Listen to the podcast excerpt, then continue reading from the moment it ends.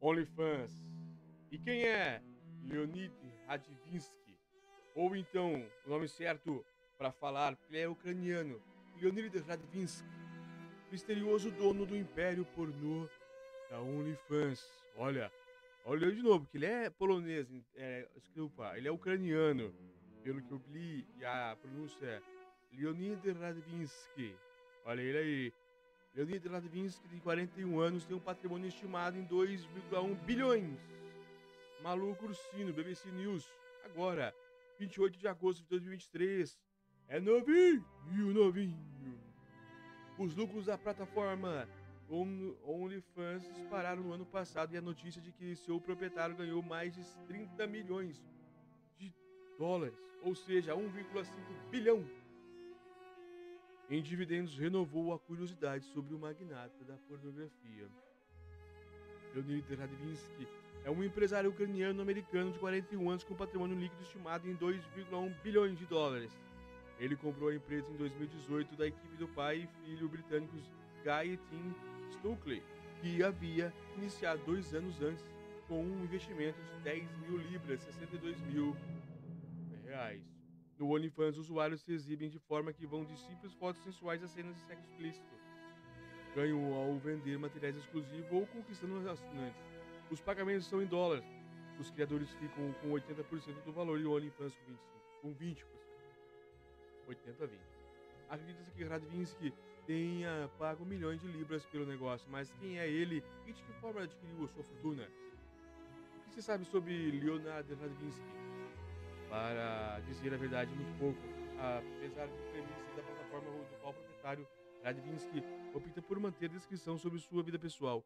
Ele não deu muitas, muitas entrevistas até hoje. No entanto, apesar de aparentemente aversão à publicidade, há pistas sobre sua vida em um link do LinkedIn e em um site pessoal. De acordo com o seu link, Radvinsky é um investidor de capital de risco, filantropo e empresário de tecnologia que tem, abre aspas, um interesse especial em plataformas emergentes de mídia social.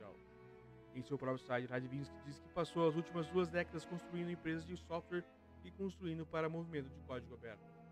Nascido na cidade portuária da Ucrânia de Odessa, Radvinsky doou para esforços da socorro da Ucrânia usando criptomoeda e o valor em termos reais de doação em 2022 chegou a mais de 1,3 milhão de dólares, de acordo com o site de notícias especializado em criptomoedas CoinDesk. Radvinsky diz que doa, aspas, uma enorme quantidade de tempo, esforço e dinheiro para causas sem fins lucrativos, como instituições de caridade e empreendimentos tecnológicos. Fora da programação da filantropia, ele é, aspas, é um leitor ávido que está sempre pronto para uma partida de xadrez e é um aspirante a piloto de helicóptero de seu site, onde ele mora. Sua família se mudou para os Estados Unidos quando ele era criança e estabeleceu em Chicago, informou o jornal britânico Daily Telegraph. Ele agora mora na Flórida, mas não se sabe exatamente onde. O bilionário é descrito pela Forbes como um homem casado, mas a BBC não conseguiu confirmar a identidade de sua, sua companheira. História empresarial. O OnlyFans não é o primeiro negócio de Radvinsky ligado à indústria pornográfica. O investidor estudou economia na Northwestern University pelo perto de Chicago, Illinois, e se formou em 2002. Desde então, mergulhou em diversos projetos antes de se tornar o único acionista da Fênix, empresa controladora da OnlyFans. Ele fundou um serviço de referência em sites chamada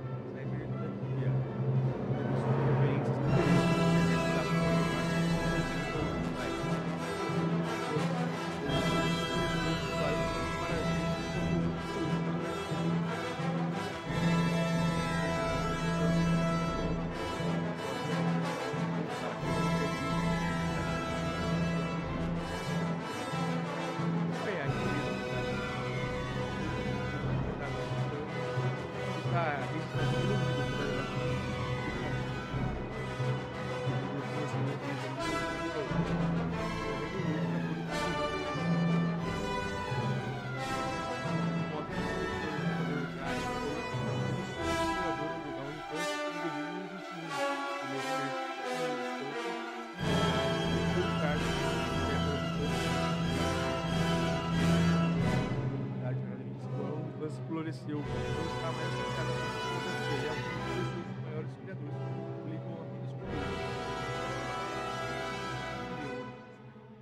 A empresa disse tinha em agosto de 2023 o faturamento do período atingiu as 525 milhões de dólares, ou acima dos 432 milhões no ano anterior.